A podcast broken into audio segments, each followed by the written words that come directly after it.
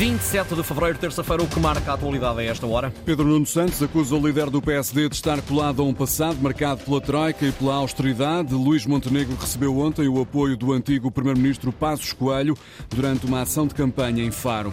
É preciso reinventar a forma como se transmite conhecimento aos alunos, ideia defendida pelo presidente do Conselho Nacional de Educação, no dia em que foi divulgado um relatório que identifica vários problemas de aprendizagem nas escolas.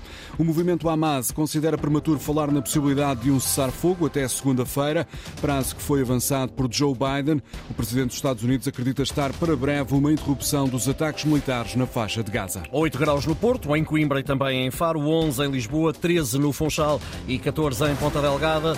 Edição das 9 da manhã com Frederico Moreno. Já vamos olhar para a noite de campanha. Antes disso, ouvimos a expectativa de jovens que vão poder votar pela primeira vez nestas eleições. Alguns mostram-se ansiosos, outros nem querem sequer ouvir falar de política. Em Bragança, o repórter Afonso Souza falou com alguns jovens de 18 anos que só esperam que o país lhes dê condições para continuar a viver em Portugal. Bernardo Alho tem 21 anos, foge dos políticos como o diabo da cruz. Simplesmente não gosto dos políticos que estão aqui nesta localidade, no mundo. Não tenho interesse nenhum pela política nem a partido, por isso não gosto, não vou votar. Podia, mas não vai votar. Frequenta o curso de produtos multimédia no Politécnico de Bragança. Nem um político da idade dele o poderia representar, acrescenta. Não, acho que ninguém me poderia representar. Não, não me chama a atenção, nem aqui, nem ali, nem, nem na minha aldeia, nada. Mariana Marques vai votar pela primeira vez e quer fazê-lo.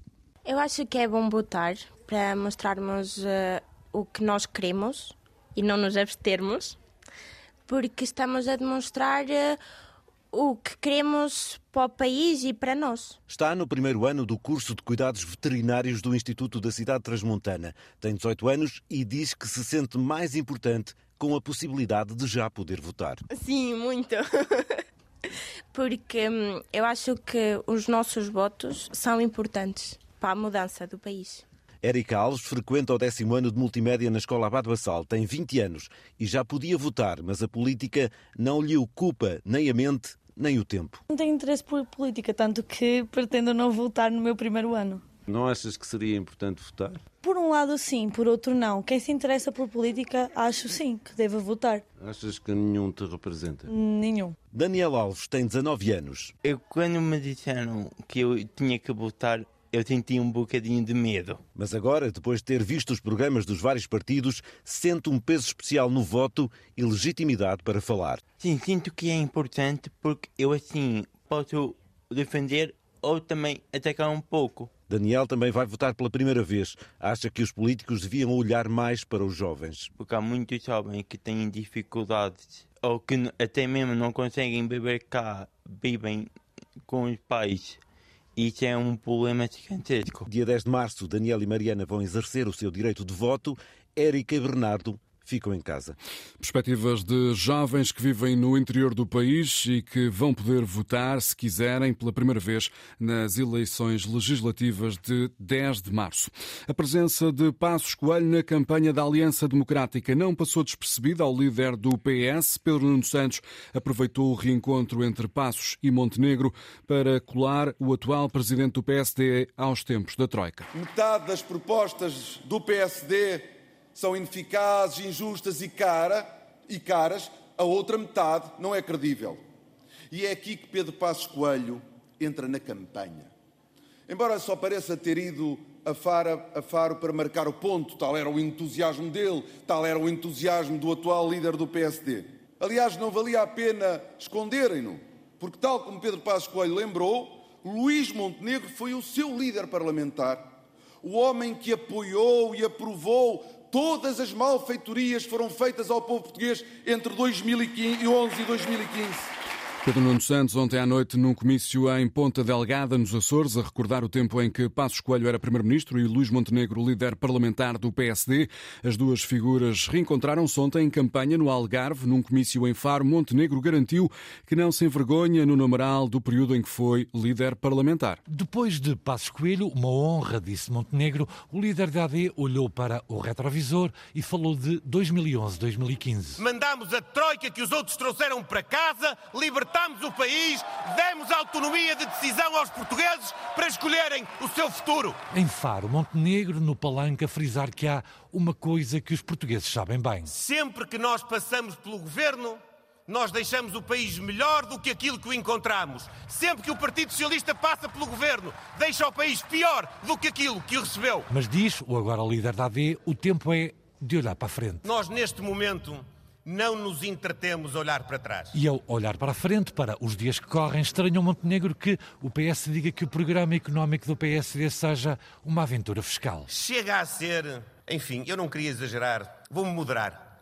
Chega a ser difícil de compreender, para ser meio na linguagem, ver alguém como o meu oponente do Partido Socialista olhar para o nosso projeto e dizer que ele é aventureiro. Diz Montenegro que o programa da Aliança Democrática é equilibrado, ancorado em três partidos, PSD, PP e PPM, e académicos, muitos ligados à área económica. É pouco, pouquinho, diz o líder da AD. O desespero o medo que se quer incutir na campanha eleitoral, sinceramente, é mesmo muito, muito pouquinho. E em Faro, na despedida do Algarve, Montenegro prometeu reverter as restrições impostas ao alojamento local avançadas pelo governo de António Costa. Montenegro e Passos Coelho juntos em Faro. A caravana da CDU esteve ontem no distrito de Lisboa. Paulo Raimundo criticou os lucros da banca e também os preços elevados no setor da habitação durante uma arruada Oriana Barcelos em Alverca. A CDU avança com toda a confiança. A CDU avança, mas há chuva. Vou ser breve. Não é por causa da chuva, porque a gente a chuva aguenta bem. Aguenta Na chuva. primeira arruada, desde que começou a campanha, Paulo não foi o único Raimundo na rua. Tudo bem, ok? Não é dos melhores. Os melhores são os Raimundos. Cara reconhecida em Alverca. O grande homem do, do nosso país é, está aqui à minha frente. Trouxe ao Ribatejo, o secretário-geral do PCP, notícias de outro conhecido comunista. Já agora, rapidamente, uma pergunta. O Jerónimo, o que é que é feito dele? Ah, aí na estrada. Pensei que ele tivesse internado ou qualquer coisa. Não, não, não. Não. Aninhos, não, é? não, mas está a vir, está a vir. Ainda nos vamos cruzar aí. Olha, a minha era Jerónimo que passo, passo coelho, né? mas pronto. Num pequeno palco, no Pelourinho de Alverca, Paulo Raimundo comentou as notícias do dia. A primeira, o aumento de despejos em 17%, culpa garante da chamada Lei Cristas. Essa maldita lei dos despejos que o PS, durante oito anos, recusou revogar Outra notícia: os lucros do BCP, que, diz a CDU, poderiam ter melhor destino do que engordar os cofres da banca. Faz falta para travar este aumento das taxas de juros. Um discurso que viajou à noite para a Casa da Cultura da Marinha Grande, sala cheia para aplaudir de pé também Domingos Abrantes, histórico, comunista e opositor ao Estado Novo. Campanha da CDU em Alverca, Vila Franca de Xira. Os partidos estão na estrada. Daqui a pouco, na emissão da Antena 1, há jornal de campanha para ouvir. O Vamos a Votos começa depois das nove e meia da manhã com a edição da jornalista Natália Carvalho.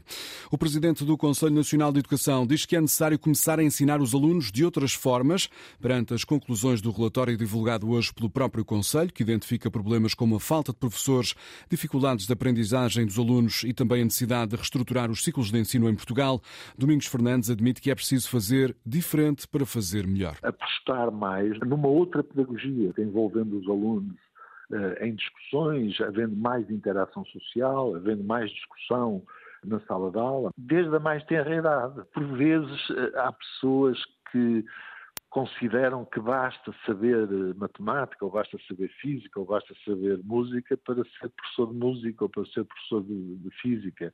E isso não é exatamente, não é assim, não é? É por isso que a mim me faz alguma impressão porque é que nós discutimos tão pouco na sociedade portuguesa esta necessidade de apoiarmos os professores na sua formação contínua para que eles possam transformar uh, o seu trabalho, para o encarar de uma outra forma e para que estejam mais abertos a outras formas de organizar a forma como ensinam. Entrevistado pela Antena 1, o presidente do Conselho Nacional de Educação destaca conclusões do relatório que apontam para dificuldades dos alunos em pensar de forma complexa. Domingos Fernandes acredita que este é um problema transversal que vai do ensino básico até ao ensino superior. Neste diagnóstico dos problemas que afetam as escolas, o antigo presidente do Conselho Nacional de Educação, Júlio Pedrosa, diz que alguns dos problemas já têm décadas, em concreto a falta de professores, que já foi identificada há mais de 20 anos. Eu estive no Ministério da Educação há mais de 20 anos, veja lá. E fui Presidente do Conselho Nacional de Educação antes disso. E há problemas que vêm desses tempos. A questão da falta de professores era previsível porque nós não temos uma estratégia de uh, nos organizarmos para as consequências da aposentação, da aposentação de professores, por exemplo, como, como de outras áreas, e ter uma reserva que permita preencher esse, essas lacunas, não é? Há claramente a necessidade de, de, responder a essa questão, que se vai agravar, porque vamos ter aí um período de, de grande número de apresentações. E é preciso tornar a carreira docente mais é, atrativa é, para minimizar esta falta de professores? Exatamente. Júlio Pedrosa, antigo presidente do Conselho Nacional de Educação, entrevistado na Antena 1, ele que também concorda com a necessidade de uma reestruturação do ensino básico em Portugal.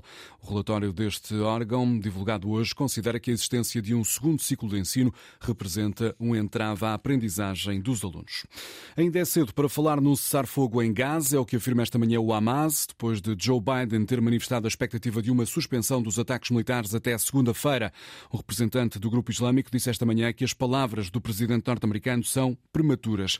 O Hamas considera que existe ainda uma distância considerável entre as partes até que seja possível fechar um entendimento para um cessar-fogo na faixa de Gaza. Ontem, Biden afirmou que no prazo de uma semana poderão ser interrompidas as operações militares naquele território. O meu conselheiro de Segurança Nacional diz-me que estamos perto. Não conseguimos ainda. A minha esperança é que na próxima segunda-feira já haja um cessar-fogo presidente dos Estados Unidos com essa expectativa em relação ao conflito em curso no Médio Oriente. Não está fora de hipótese o envio de tropas ocidentais para a Ucrânia, é o que admite Emmanuel Macron. O presidente francês esteve ontem reunido em Paris com mais de 20 chefes de Estado e de governo. Uma das possibilidades, diz Macron, é colocar militares no território ucraniano. Tudo a été évoqué ce soir de manière tudo foi lembrado esta noite de uma forma livre e direta. Hoje não há consenso de forma oficial e assumida para enviar tropas terrestres, mas em dinâmica nada deve ficar excluído. Faremos o que for preciso para que a Rússia não ganhe a guerra. Para além de Macron, também hoje o primeiro-ministro francês não afastou nenhuma possibilidade, nem mesmo o envio de militares para a Ucrânia. Entrevistado ao canal de televisão eh, France 1, eh, Gabriel Attal considera que ainda há dois anos muitos países não pensavam sequer enviar armas para Kiev. Hoje enviam mísseis de longo alcance. Quem também marcou presença na capital francesa foi o primeiro-ministro português, António Costa, comparou ontem o apoio à Ucrânia com o processo de independência de Timor-Leste e defendeu o respeito pelas leis internacionais. Eu acho que não é momento para fazermos especulações, todos temos de ter a noção de quais são os riscos, temos que nos preparar para os diferentes riscos, mas com uma determinação grande e com a consciência que a forma como soubermos demonstrar a capacidade de apoiar o esforço extraordinário do povo ucraniano na sua própria defesa, na defesa do direito internacional, é a melhor defesa que nós asseguramos para nós próprios no futuro. António Costa, ontem no Palácio do Eliseu, em Paris, a considerar que o apoio à Ucrânia é determinante para proteger os países europeus de uma nova ameaça russa no futuro. Notícias.rtp.pt, informação disponível e em permanência na internet. Assim vai o mundo a esta hora, jornal às nove da manhã com Frederico Moreno, simultâneo da Antena 1, com Antena Madeira, Antena Açores e também RTP Internacional.